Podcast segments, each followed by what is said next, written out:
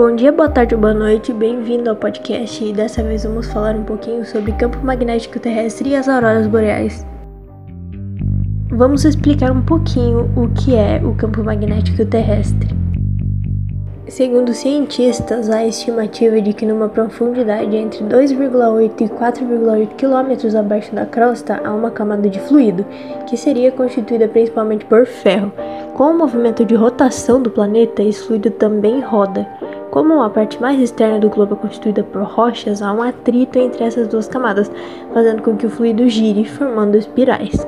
As correntes circulares que se formam nesse processo se comportam como os fios de um dínamo, gerando um campo magnético que consegue alcançar altitudes além da ionosfera, a camada superior da atmosfera.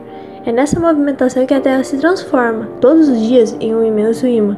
Graças a esse fenômeno, é possível utilizar as bússolas magnéticas.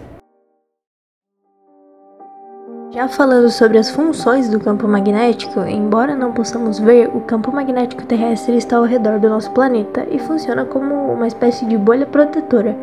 Seu papel principal é bloquear o fluxo constante de radiação cósmica sobre a Terra, impedindo a entrada de partículas carregadas e superaquecidas que se chocam a 1,6 milhões de quilômetros por hora e são altamente nocivas. Ou seja, o campo magnético é fundamental para a existência da vida na Terra.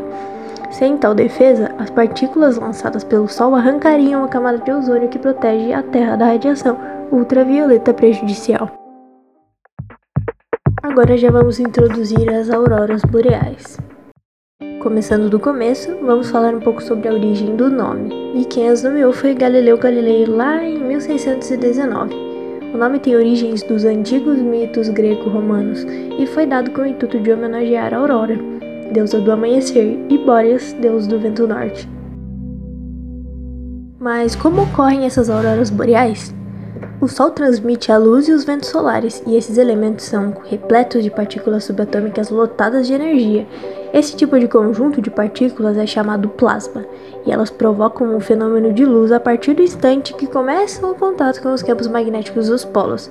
A aurora boreal pode se manifestar em vários modelos, pontos luminosos, faixas no sentido circular ou horizontal, mas aparecem sempre de formas alinhadas ao campo magnético terrestre e algumas vezes apresentam arcos que trocam de forma regularmente. Essa mistura de muitos fatores é capaz de criar linhas aurorais de tonalidades de cores específicas. Existem auroras boreais de diversas cores, que dependem do tipo de gás ou molécula que participou dessa interação com os elétrons provenientes dos ventos solares. O oxigênio, a depender da altitude em que o fenômeno acontece, pode gerar auroras boreais verdes ou vermelhas. Já o nitrogênio, também a depender da altitude, poderá gerar auroras azuis, púrpuras ou violetas. Muitas vezes surgem várias cores ao mesmo tempo. Elas também podem ter vários formatos, tais como pontos luminosos, faixas no sentido horizontal ou circular, como eu já havia dito anteriormente. Apesar da beleza indescritível desse grande show de luzes da natureza, o homem acaba sendo afetado, porque os mesmos ventos solares que provocam o espetáculo afetam os meios de comunicação, como rádios, satélites, telefonia, sinais de televisão e até mesmo os variados sistemas de eletrônica. Agora vamos falar um pouco sobre uma curiosidade do campo magnético, que é a falha dele, chamada AMAS. AMAS significa Anomalia Magnética do Atlântico Sul e continua sendo um mistério para a ciência. Ela é uma espécie de defasagem na proteção magnética da Terra, localizada sobre o Atlântico Sul. Falando mais especificamente, seria nas regiões sul e sudeste do Brasil, numa faixa que se estende até o continente africano. Para tentar entender o fenômeno, os especialistas estudam o campo magnético do planeta Segundo estudiosos, como essa região tem um campo mais enfraquecido, as partículas do vento solar que entram nessa região, elas acabam entrando com mais facilidade. O fluxo de partículas carregadas que passam por aquela área é muito mais intenso.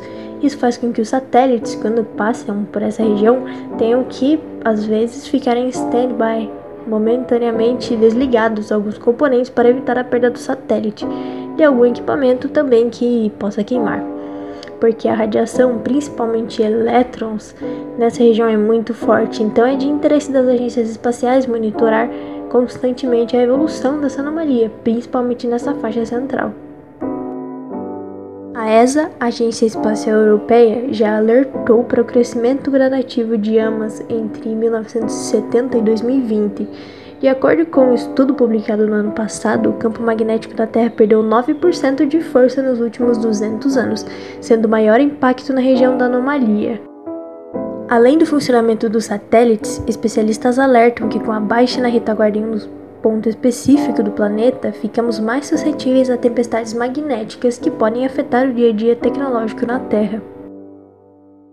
Então é isso, esse foi o meu trabalho sobre o campo magnético terrestre e as auroras boreais de física da ETEC de Itararé. Até a próxima!